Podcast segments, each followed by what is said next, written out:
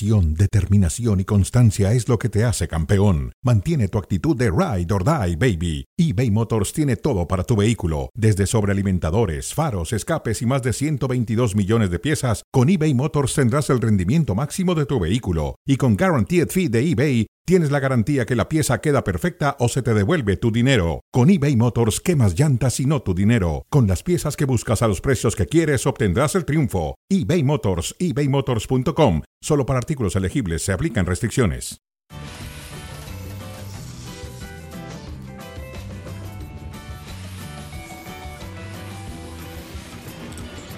Hola, ¿qué tal? Bienvenidos a Cronómetro a través de Star Plus. Estamos listos para platicar con David Faitelson. Saludos, David, ¿cómo estás? Bien, José Ramón, eh, impactado. Bueno, los, eh, estaremos, por supuesto, en análisis de lo que son los 32 avos de final, la fase de grupos de la Liga de Campeones de Europa 2023-2024. Y bueno, eh, Erwin Haaland, el mejor jugador de la UEFA, se esperaba. Y realmente hay que aplaudir mucho, José Ramón, a esta chica del Barcelona, Aitana Bonmatí, porque prácticamente, bueno, es la mejor jugadora de la UEFA, fue MVP de la Champions League, ganó la mm, liga con, con el Barcelona, ganó la Supercopa y ganó el Balón de Oro en el Mundial del 2023 conquistado con la selección española. Así que no cabe duda quién es la mejor futbolista del mundo, ¿no? Sí, esta chica Itana Bombatí es muy buena jugadora.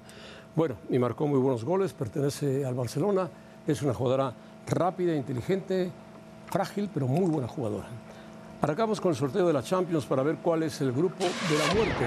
Hay que ver la cara de El Kelaifi el día de hoy, el presidente o el, el peón del jeque del de París. El jefe, el jerarca supremo. El jerarca sí, sí, supremo. Vean los grupos, ahí está el Bayern en el grupo A con el Manchester United, el B tiene al Sevilla y el Arsenal, tiene al PSV holandés y al Lens francés. El C tiene al Napoli, al Madrid, al Braga y al Unión Berlín. Ah, no habrá problemas para algunos equipos. El D, Benfica, Inter, Salzburgo y Real Sociedad. Hay varios equipos españoles. Feyenoord, Atlético de Madrid, Lazio y Celtic en L. Y el F, París Saint-Germain, Borussia Dortmund, Milan y Newcastle. La gente dirá que Newcastle, ¿qué? Este. Newcastle Cuidado es un equipo este. súper reforzado de la liga inglesa. Manchester City, Leipzig, Estrella Roja y John Boys. Sí. Barcelona, Porto, Shakhtar y el Antepor. Bueno, que no, no son equipos Sí. que Ahora, yo pongan creo, José en Ramón- riesgo la calificación del Barcelona o del equipo que está con el Barcelona, que es el Porto, el rival más difícil. Por cierto, dijo algo muy interesante. Sí, de acuerdo. Yo creo que los. El, el presidente de la UEFA dijo, los Sí, sí, sí. árabes no van a participar nunca en la Champions League. Por ahora eso dijo. Bueno, bueno. Y mira que hay una controversia por ahí porque, en cambio, Israel, que geográficamente está en el área de Asia, en el Medio Oriente, sí participa en los torneos europeos, ¿no? Sí, Este, tiene la ventaja que casi y obviamente nunca, casi por nunca temas califica, políticos, bueno. ¿no? Perdón. Bueno, eso Casi sí, está bien, tiene un fútbol pero un, bueno. un poco atrás. No, no, no, pero a ver, tam- tampoco los árabes, José Ramón, tampoco los Bueno, quizá Bueno, los árabes ahora con los clubes que tienen sí y los jugadores que tienen sí podrían calificar. Pero a ver, José Ramón, vamos- no me distraigas del sorteo de la Champions. Todavía no tenemos al Al Nazar, ni al Al Ali, ni al Al Shabbat, ni a ninguno de esos. No, no, no. Tenemos Paris Saint-Germain, Dortmund, Milan y Newcastle. ¿Quiénes para ti califican en ese grupo F que es llamado el grupo el grupo más poderoso, el grupo de la muerte? Deberían el de grupo calificar- que puso a que la a deberían temblar, de- según tú, ¿eh? Sí, según tú. deberían, bueno, vi- ¿no viste el sorteo? Ve la cara, la cara que tiene cuando va nombrando los equipos. Bueno, deberían calificar el Newcastle y el París y muy cerca el Milan. ¿eh? Cualquiera de esos tres, sin quitar al Borussia Dortmund, que es muy buen equipo alemán, Sí, sí, sí. están listos para calificar en el grupo más complicado. El que se descuide o pierda un partido. Bueno, yo veo, yo veo muy- yo, yo tengo mucha expectativa puesta en Luis Enrique para ver cómo hace jugar a este Paris Saint Germain y también en, lo que va a ser Kylian Mbappé en esa temporada, que aparentemente sí va a ser su última temporada con el PSG, después de un verano lleno de rumores, después de algún tipo de descontento con el propio Kelaif y la directiva. Yo creo que el Paris Saint Germain me parece que es favorito y yo pongo como segundo lugar al Milan, José Ramón, por encima del Newcastle. Bueno, cuidado con el Newcastle, ¿eh? súper reforzado por los árabes justamente, por dinero Sí. de los Emiratos Árabes. Pero Mira, el bueno, Madrid no va a tener problemas. El Madrid no va a tener problemas. No, el Barcelona El Bayern tampoco. Múnich, te pregunto, ¿crees que tenga algún tipo de. No, ninguno. El Manchester United, ¿crees que le No, pueda ofrecer no. algún tipo de, los dos van a de calificar. compromiso el al, Manchester. al Múnich en, No, en el primer lugar? y, eh, no, van a Es- este grupo es interesante. Atlético de Madrid, Lazio, Celtic y Feyenoord. Ahí juega el mexicano eh, Santi Jiménez, pero el Atlético de A mí Madrid me es gustaría que calificara el grupo Feyenoord y Atlético ¿no? de Madrid, por supuesto. Sí, sí, sí, sí, de acuerdo. Manchester grupo City, B, Leipzig, Sevilla, va a ser Arsenal, Manchester City va a ganar ese grupo Lens. sin problema. Yo creo que Sevilla y Arsenal van a tratar de calificar por arriba del PSV y el Lens francés. Benfica, Inter, Salzburgo Real Sociedad. Yo creo que Benfica e Inter van a pelear y los demás estarán ahí a la expectativa. Más adelante, sí, sí. Los, los primeros O partidos sea, el son único que anda temblando 19 al es 20 de que la. IFI, José Ramón. El único que anda El único colgando que anda temblando es que la IFI, es el único que anda temblando. colgando, porque tocó el grupo más complicado. Bueno, y el Madrid, el Madrid tendrá, el Madrid tendrá que hacer tiempo, bueno, no tiempo, ganar tiempo al tiempo para poder, eh, por lo menos contar con Vinicius, ¿no? sí, Y ya lo vamos a platicar con Alex Pareja, por Los supuesto. partidos de grupo son de- arrancan en septiembre y terminan a mitad de diciembre. Bueno, vamos con los rayados. Sí. Los rayados sacaron ayer otra derrota más en Toluca, dice Fernando Ortiz. Estoy contento y feliz. Hombre, el equipo volvió a demostrar ese protagonismo Hombre. que quiero. Si bien no lo habíamos hecho con Cruz Azul, hoy sí se vio. ¿Cuál protagonismo? Si el Monterrey perdió con un solo gol y después se fue al ataque, al ataque, pero no llegó nunca con peligro a la portería de Volpi. Volpi se encargó de desviar todo lo que había y el, No, gol, no, no, no, el no. gol del Toluca fue suficiente. 1-0 perdió el Monterrey. Correcto, un golazo, por cierto, de Juanpi Domínguez, que estableció el triunfo. Eh, el Monterrey sí tuvo el balón, José Ramón. eh, tuvo también eh, oportunidades frente a Volpi, pero realmente, realmente es un equipo monótono, es un equipo que no tiene variantes a la ofensiva. Le faltó Funes Mori anoche en Toluca, le sigue faltando obviamente, eh, aparentemente un delantero de mayor peso. Eh, yo no sé si, si van a contratar al Tecatito Corona, que aparentemente se mantiene en Sevilla hasta esta noche, que cierran los registros, ¿no? Sí, en el fútbol esta noche. Pero la realidad es que este Monterrey no convence absolutamente a nadie, ¿no? Sí, dominó todo el segundo tiempo, llegó en el segundo tiempo. Toluca se defendió bien, pero le faltó meter la pelota. Le falta más fútbol a Canales, le falta más fútbol a este chico Cortizo. Sí. Son jugadores claves del medio campo y Sí. atacantes. ¿no? Hoy no tiene a Funes Mori, no Y tiene también Berterame, no más, tiene José. Ramón, más de Maxi Mesa. Maxi Maxi Mesa, Mesa ha estado por debajo de su partidos, nivel. Ver- eh, correcto. Berterame, Berterame fuera, está fuera también Funes Mori, han dependido de Ali Ávila, un Ah. chico de 19 años al jovencito, frente. Canales, el español, necesita, necesita adaptarse finalmente al fútbol mexicano. Creo que en sus botines estará gran parte de lo que el Monterrey desea. Ahora, es evidente que hoy la fanaticada de Monterrey, los aficionados de Monterrey, hoy extrañan a Víctor Manuel Bucetich. Y los del América, Altán Ortiz. ¿Cómo es el fútbol, José Ramón? Imagínate tú. Imagínate extrañar a Bucetich. Oh. Bueno, Bueno, hey, el torneo pasado Bucetich y el Monterrey robaron la liga, ¿eh? Con además Sí. récord de goles y Pero- goleada pero- y goleada. Les fue mal en la liguilla. le pasa pero acusaban a Bucetich a de ser defensivo, ¿eh? Lo que siempre le pasa, gana con sus equipos, pero en las finales no gana con los equipos. Bueno, el que sacó el partido fue De acuerdo. Bueno, José Ramón, antes de hablar, antes de pasar el tema nada más, José Ramón, si me permites, atraparon hoy, atraparon hoy, lograron localizar al segundo Ah. de los descerebrados, esos que atacaron a los eh, paramédicos, Paramédicos, sí. al terminar el partido Monterrey Cruz Azul el fin de semana. Yo espero que la directiva de Monterrey y la Liga MX, la Federación Mexicana de Fútbol, tome fotografías de esos miembros de la barra y que no entren jamás a un estadio de fútbol. Espero que también vayan a la cárcel, pero eso ya no depende de la Liga MX. Pero lo que sí depende de la Liga MX es que no vuelvan nunca a una tribuna del fútbol. Pues para eso el Monterrey tendría que liquidar la, la famosa adic- adicción que tienen ahí metida en la tribuna, que es muy peligrosa, que siempre Sí, está buscando sí, sí, sí, pelearse con todo el mundo. Pero bueno, qué bueno que lo agarraron porque ese tipo por poco mata al pobre paramédico. Eh, Tigres estaba abajo en el marcador, llegó a estar 1-0, empató, se fue arriba 2-1 Santos con un gran gol de Bruneta, pero al final Tigres sacó la casta de lo que es un campeón y empató con dos goles muy buenos de Vigón. Ese fue un buen cambio. Entró Vigón y le cambió la cara a Tigres y marcó dos goles. Sí, otra vez Vigón, ¿eh? que ha aparecido en momentos importantes. Me gustó el partido, José Ramón Santos. Realmente es un equipo que no pierde el protagonismo. El señor Repeto, el entrenador uruguayo, y sobre todo las fuerzas básicas del equipo santista no se cansan de producir buenos jugadores. Pero los echó muy este atrás futbolista después, número Repeto, 10, eh, Juan. Sí, el argentino Bruneta juega muy, muy bien. Sí, Bruneta juega muy bien. Eh, en el medio campo ya va- lleva una serie de partidos en buen nivel. Y falló- Pedro falló el Aquino, que se fue de América. Santos, ¿eh? Sí, Miguel Lajud. Lajud tuvo dos errores claves, ¿no?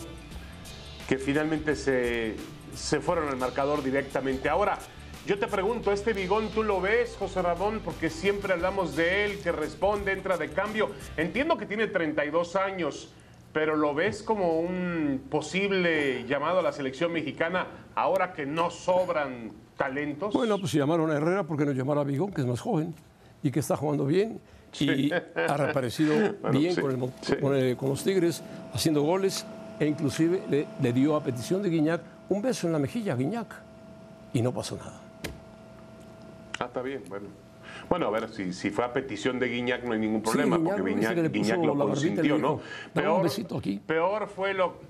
Peor e, e innombrable lo que pasó en Querétaro, ¿no? Con este jugador Mendoza, pero bueno, ¿Qué eso hizo? lo dejamos ¿Qué para hizo? otra hora, ¿no?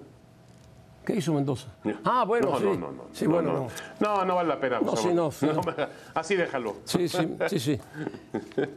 Bueno, el América, ¿qué pasa si Jardín eh, no le gana a Cruz Azul? ¿Qué pasaría? Teniendo en cuenta que después viene Wow. América contra Chivas. Mira lo que dice Richard Sánchez, ¿no? Mira lo que dice Richard Sánchez del partido, que es un clásico, que los boletos empiezan a, a- a agotarse rápidamente. Pero la dice, gente no venimos haciendo las partido". cosas como debemos hacerlas. Y tiene razón Richard De Sánchez. acuerdo, bueno, hay una autocrítica de, de Richard Sánchez, de acuerdo, el jugador paraguayo.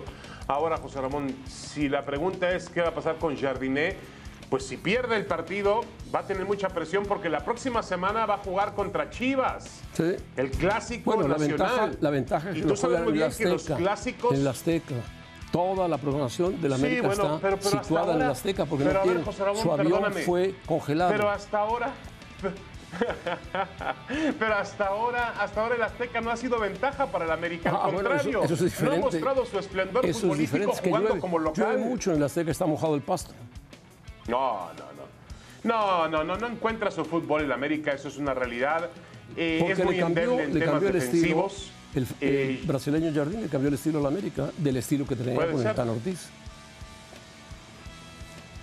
Y la Mira, ha la recuperado, creo que va a recuperar a jugadores importantes para el partido del sábado. Recupera a Henry Martín, recupera también posiblemente a- al Cabecita Rodríguez. Henry Martín no, a Cabecita Cáceres, Rodríguez el sí. defensor que también puede ayudar, también. el uruguayo. A Henry Martín lo van a aguantar una A semana Henry- más. Henry Martín todavía Sí, no. todavía lo van a aguantar una semana más. Ah, bueno, bueno. Eso es una lástima. Ese es un problema porque sobre todo tratas de ubicar en, en su posición a Julián Quiñones, porque Quiñones lo ha adelantado como centro delantero y Sí, realmente sí, sí. Quiñones no ha rendido lo que, lo que generalmente rinde jugando atrás como un complemento del centro delantero. Pero bueno, Bueno. eh, aquí los equipos, los equipos rivales de la América, José Ramón, saben, Cruz Azul y Chivas saben, que la forma de hacerle daño a la América es atacándole. Si lo atacas, lo Claro, porque la. América no ha conseguido el central que ha pedido Jardín y ahora están buscando un brasileño. No, no, no. Y bueno, no se sabe todavía. Oye, por cierto, me decían que Montes, Montes dejaría España para ir a jugar con el PSV a Eindhoven. Es posible. El PSV lo podría firmar en Le- los siguientes minutos, Le ¿no? había hecho una oferta que a la se cierra el Almería. mercado. Almería, PSV, alguno de los dos puede quedarse con Pero le conviene el PSV porque va a jugar Champions, José Ramón. Le Ah, bueno. conviene el PSV, va a jugar Champions League. Con pues, el Almería no. Si el PSV lo compra, que se vaya al PSV. Sí, además hay una gran tradición de jugadores mexicanos en ese equipo, en la liga holandesa, el Maza Rodríguez, Salcido, obviamente jugadores de defensa, ¿eh? que lograron Sí. dejar un paso importante. Bueno, pues ¿no? Ya no paso- hablemos de otros jugadores para como Montes. Guardado, el Guti a un fútbol formador como es el fútbol neerlandés. Muy bien. Vamos a darle la bienvenida a Alex eh, Pareja para que nos platique, saludando de cara, cara a cara. Alex, un abrazo, un saludo de David Faltes, un enemigo. Y platícanos, ¿qué te parecieron? Hola, Alex. ¿Qué te pareció el grupo o los grupos de la Champions? Por supuesto, háblanos de la cara de Kelaifi. ¿Qué tal? ¿Cómo estáis? no, no, no, José Ramón y la cara de Kelaifi, por no, Dios. No, no, pero yo soy, yo soy hashtag Team José Ramón aquí, ¿eh? O sea, yo todo, todo lo que le pueda devolver el fútbol a, El Kelaifi en modo de boomerang, bienvenido está. Y, ahí está el presidente de la ECA, de la Asociación Europea de Clubes, que se ha quedado con, con esa carita. no tienes problemas, Alex? ¿Con Seferín estás bien? No, que yo sepa, Ceferín no ha comprado a un equipo y lo ha hinchado artificialmente a base de dinero. Entonces, eso es con Rubiales, y con Rubiales menos, me imagino, Alex. Madre mía, qué, qué vergüenza, qué vergüenza, qué bochorno. La, imagen no solamente de, ese beso, que es absolutamente condenable, sino todo lo que ha venido a continuación. Es un circo lo que está pasando en España ahora mismo. Bueno, platícanos de, de los grupos. ¿Cómo ven los grupos? Eh, yo veo, el, sobre todo el grupo F, va a ser un grupo muy complicado porque además es, eh, es un grupo que, que, tiene dos cosas diferentes. O sea, hay, por un lado tienes a dos campeones de Europa con tradición, con pedigrí, con historia, el Borussia Dortmund y el Milan, y por el otro lado tienes dinerito del, del petróleo. Y va a haber un derby, ¿eh? el derby Qatar-Arabia Saudí cuando se enfrenten París Saint-Germain y, y Newcastle. Luego hay un grupo que es el del Atlético de Madrid, que es Atlético de Madrid, Feyenoord, eh, Lazio y Celtic, que ese va a ser el grupo de los problemas de los aficionados. Porque los cuatro grupos radicales de estos cuatro equipos son peligrosísimos. Y cuando se enfrenten entre ellos, cuidado con lo que pase fuera de la cancha. Eso es, eso es importante. Y luego está el grupo fácil. Al Barcelona le ha tocado la lotería. Dicen en Barcelona que es porque este año visten de blanco. Pero la verdad es que le ha tocado, le ha tocado el gordo porque Porto, Shakhtar y Amberes no deberían ser problema para que el Barça vuelva a octavos de final. El problema va a ser cómo llenas el estadio Olímpic de Montjuic, el Lluís Companys, con estos tres rivales. Eso ya es otra historia. Y el grupo del Madrid me parece que es más difícil de lo que la gente cree, porque el Napoli es un equipazo, y cuidado con el Unión Berlín porque tú no acabas en zona de Champions en la Bundesliga por casualidad. Sí, de acuerdo, de acuerdo. La, la, gran, la gran sorpresa, la gran revelación del fútbol alemán, el Unión Berlín. Ahora, Alex, em, volviendo al City, que los apostadores colocan como gran favorito otra vez al equipo de Pep Guardiola. Haaland hoy nombrado el, el mejor futbolista de la temporada. ¿Ves al City como el equipo con el mayor porcentaje de posibilidades para repetir? Así tiene que ser, porque es el vigente campeón, porque mantiene, como dices, al mejor entrenador del mundo, al mejor jugador de, Europa ahora mismo, que es, que Erling Holland. Eh, pues, ¿qué, quieres? Ahí están los momios, ¿ves? Yo creo que coincido mucho con el número uno y el número dos, pero sintiéndolo mucho, ni el Real Madrid ni el Arsenal ni el Barcelona deberían estar eh, detrás de estos dos, eh, porque el Real Madrid no es ni la sombra de lo que es el, año pasado en cuanto a plantilla. mira la cara de José Ramón. Está peor que la de Calaifi, ¿eh? Está peor que la de Calaifi y la de José Ramón. Ale.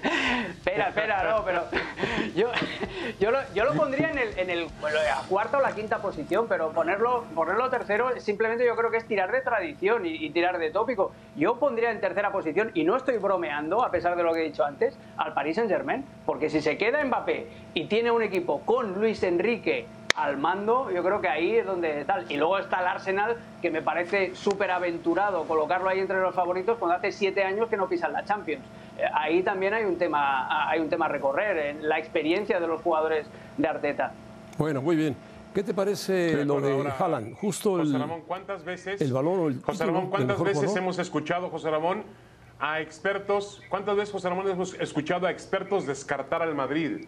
Y luego tenerse que tragarse o tragarse sí, las palabras. Totalmente. Está bien que no está Courtois ni militado, pero el Madrid tiene un buen equipo de fútbol, va a competir, va a competir. Además, va a estrenar su Sí, pero, pero yo no digo que no, pero yo lo colocaría de cuarto o de quinto favorito, no, de, no de tercero o de segundo. Esa, es una diferencia Va a tratar de competir y cuando esté más completo a lo mejor va a pelear o puede pelear por algo. Eh, Jala justo ganador de, Correcto. del jugador de la UEFA, ¿no? Eh, a mí no me gustan mucho los premios individuales, pero si te paras a pensar, si os paráis a pensar, el año pasado el mejor jugador del City fue el conjunto, fue el equipo, no, no, no fue solamente Erling Holland. Erling Holland lo que te dio fue capacidad de ametrallar a los rivales, que te sale, pues mira, casi gol por partido, más luego las nueve contribuciones de gol, más luego todo lo que genera en atracción para su propia figura que libera espacios para los compañeros. Por cierto, Aitana Bonmatí, la, la catalana, ha sido la mejor jugadora de, de la UEFA, pero claro, eh, si nos paramos a pensar, el mejor futbolista del City el año pasado, como os digo, fue el conjunto, fue el equipo en particular. Entonces, cuando no hubo nadie, nadie, nadie, nadie que digas que destaca más, lo que destaca son las cifras. Y las cifras nadie presenta mejores números que Erling Holland, es así de fácil. Sí, y la chica de Barcelona pues, ganó todo, ganó todo, ¿no? No, no, maravillosa. Ahora analizamos los números de, el, no números, sino la historia del trofeo Alex José Ramón. El año pasado lo ganó Benzema, un año antes Jorginho, aquel jugador del, Chelsea, mm. Lewandowski, Virgin van Luka Modric, Cristiano Ronaldo. Eh, me extraña, me extraña que la UEFA en todos esos años no le había dado el premio a, Lionel Messi. Es decir, Messi no ganaba el trofeo, no ganó, el, ganó por última vez el trofeo en 2014-2015 para la UEFA. ¿eh? Bueno, porque no la última vez que el Barça ganó la Champions. Champions. Se calificaba, pero no pasaba de grupos, no pasaba de octavos. Y eso se le cargaba a Messi. Claro, y si eres el mejor jugador de la UEFA, tienes que ya haber llegado muy lejos, mínimo pero a la tema, final. a ver, el tema, la tradición es, es, ser el campeón. A, a, mí me educaron diciéndome que el mejor jugador de Europa es el mejor jugador del mundo. Y realmente esta vez no coincide. No, no. No a, no, a ti te educaron, David, como a mí, ¿eh? ¿eh? que el mejor jugador que juega en Europa es el mejor jugador del mundo, no, no, no que sea europeo. Eh, el, y, y, el tema es que nadie puede negar que Leo Messi, hasta que se retire, va, eh, así, va a ser el mejor. Lo que pasa es que no, es, el mejor en competiciones de la UEFA Unidos, y hay que... en una liga exótica, aún jugando ahí, Alex. Bueno, ya que hablamos de, de Haaland, de Messi. Que aún, que aunque Messi, que aunque Messi juegue en una liga exótica, ¿para ti sigue siendo el mejor futbolista del mundo? Es el mejor futbolista que he visto y hasta que no me demuestre nadie más lo contrario, eh, yo es que todavía me quedo con la actuación en el Mundial, que hace seis meses, eh, a veces nos olvidamos muy pronto, o siete meses, pero lo que hizo en el Mundial también lo, lo demostró, que sigue siendo el mejor. Sí, la FIFA le dará seguramente el premio del mejor jugador de la FIFA, mm. con motivo del Mundial. Claro. Eh, bueno, mm. por cierto, Messi sí, de acuerdo. y sacó su primer empate a cero goles contra el Nashville en la Liga de Estados Unidos. Con el Nashville, sí. 0-0. Primera vez que Messi no, no marca. Sí, eh, a ver, eh, era de esperar, ¿eh? O sea, primero porque hasta Messi, siendo mucho mejor que cualquiera de los otros, mira cómo le empiezan a agarrar la matrícula y cómo se revuelve el, propio Messi, ¿eh? Pero era de esperar, porque ningún equipo es infalible, por mucho que tenga esta diferencia de, de futbolistas de calidad, no solamente Messi, sino también Alba, Busquets, José Martínez, etcétera.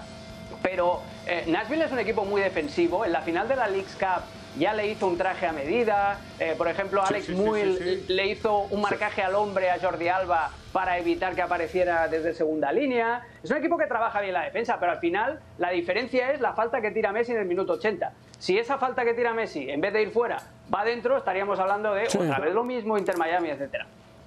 Pero acuérdate que el Nashville, el Nashville, el Nashville eh, desnudó al Monterrey, que es el equipo más, uh -huh. este, más rico que hay en el fútbol mexicano, el más poderoso económicamente uh -huh. hablando, con una gran nómina. El Nashville es un equipo que juega bien al fútbol y, como lo dice bien Alex, ya en la final de la League's Cup llevó a extremo el partido, lo llevó a la serie de penaltis en, en muerte súbita. Así que yo creo que es uno de los rivales más importantes. Y estoy de acuerdo también con, con Alex, digo, poco a poco lo van a ir conociendo, ¿no? Y van a ir buscando la forma de erradicarlo. Ahora, también Messi puede tener un partido con un ritmo un poco más, más tranquilo ¿eh? y no pasa no, absolutamente marcaron, nada. No tiene que montar más, lo marcaron en todos más, los juegos. El día de ayer Nashville lo marcó más. A veces... Eh, Está bien. Hombre a hombre lo marcó. Está bien. Y lo estuvieron moleste, moleste durante el partido. Hay un detallito Dax McCarthy, que es el pivote organizador veterano de, Nashville, eh, es el que estaba muy pendiente siempre de los enganches de Messi desde la derecha hacia adentro. Eh, hay un momento en el que comete falta en la segunda parte, que le enseñan la tarjeta amarilla, e inmediatamente después, Gary Smith, el, entrenador de Nashville, lo cambia y mete a Aníbal Godoy, al parameño, porque sabía perfectamente Gary Smith que esa función, la de pivote, eh, estando pendiente de esas caídas de Messi hacia adentro, es uno de los secretos para pararlo. Bueno, Alex Pareja, gracias. Esperemos que te, te, equivoques. Un abrazo, un placer como siempre, señores. ¿eh? Saludos. Ya lo iremos platicando conforme avance la Champions League. Adiós. Está José Ramón más sorprendido que, que, que Al que la IFI, ¿eh? Por tus palabras, Alex, pero bueno. No, no, no, para nada. Los que tienen que jugar son los jugadores. José Ramón renueva con Mercedes hasta el 2025. Está bien, se lo ¿Puede merece. con Mercedes conseguir su octavo campeonato de pilotos? Mientras esté Verstappen, Yo lo veo difícil, mientras ¿eh? esté Verstappen, muy La, dif- difícil. la diferencia con Red Bull. Con Red Bull y- Sí, y bueno, Mercedes. no tanto Verstappen, mientras ha- Red Bull se ha tenga mucho. el auto más rápido. Es buen piloto, es Sí, un gran piloto sí. con mucha experiencia. Mira, yo creo que ganador Hamilton- de títulos, pero en ese momento no compites con el auto de Verstappen. En este momento. No, de acuerdo. Yo lo que creo que, que el inglés, un histórico de la categoría, un ¿Cómo? piloto legendario con grandes atributos, lo que está esperando, lo que está esperando es que Mercedes pueda acercarse a los niveles de tecnología que ha alcanzado o de, de perfección prácticamente que ha alcanzado Red Bull para entregarle una herramienta similar a la que le entrega cada fin de semana a Verstappen. Ahora, José Ramón, yo creo que tampoco hay una gran diferencia. Como hemos dicho que hay diferencia entre Verstappen y Checo Pérez, no hay una gran diferencia. Comen en la misma mesa Verstappen y Lewis Hamilton, ¿eh? Comen Sí, en la misma mesa. claro. Igual está, te faltó decirlo, igual está Fernando Alonso con No. Aston Martin. Son corredores maestros que Sí. manejan muy bien sus autos y los Bueno, campeones muy mundiales, buenos- sí, claro. Muy buenos resultados, reditúan mucho la capacidad del auto, a pesar de que Verstappen está Sí. superándolos porque tiene un mejor auto y es un gran piloto. Es un gran piloto, indudablemente. Bueno, Luis Hamilton, vamos a ver qué Sí, hace de acuerdo, de acuerdo. en el Gran Premio de Eh, Italia, que se corre el domingo. De acuerdo. José Ramón, fíjate que eh, el récord de una asistencia para un partido, De para un deporte femenino, cualquier partido había sido el Barcelona, había sido el Barcelona anteriormente en la final de la Champions, que llevó poco menos de 91 mil aficionados. Pues resulta que en Nebraska, el, el equipo de la Universidad de Nebraska y la Universidad de Omaha, que- también está en Nebraska, pues afinaron todo para romper un récord en un evento de voleibol femenil de la NCAA con 92.003 aficionados. Mira eso. No, Claro, arreglado para implantar el récord, ¿no? Arreglado para implantar Llevaron el récord lo- a todo el campus. a todo el campus universitario de ambas universidades y además a- abrieron un estadio gigantesco, gigantesco para un partido de voleibol. Sí, sí, sí, el estadio, el estadio de la, de la Universidad de Nebraska, que es también un estadio muy, muy grande. Y bueno, este, preparado para lograr eso, muy bien, este, no hay ningún problema, al contrario, yo- a mí me hubiera gustado más que se diera de forma natural.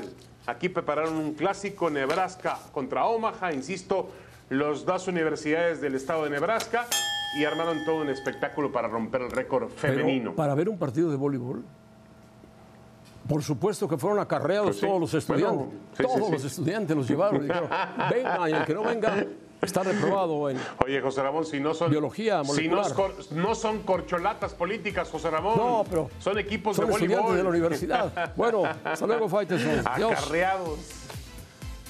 Bueno, mira, Catedral.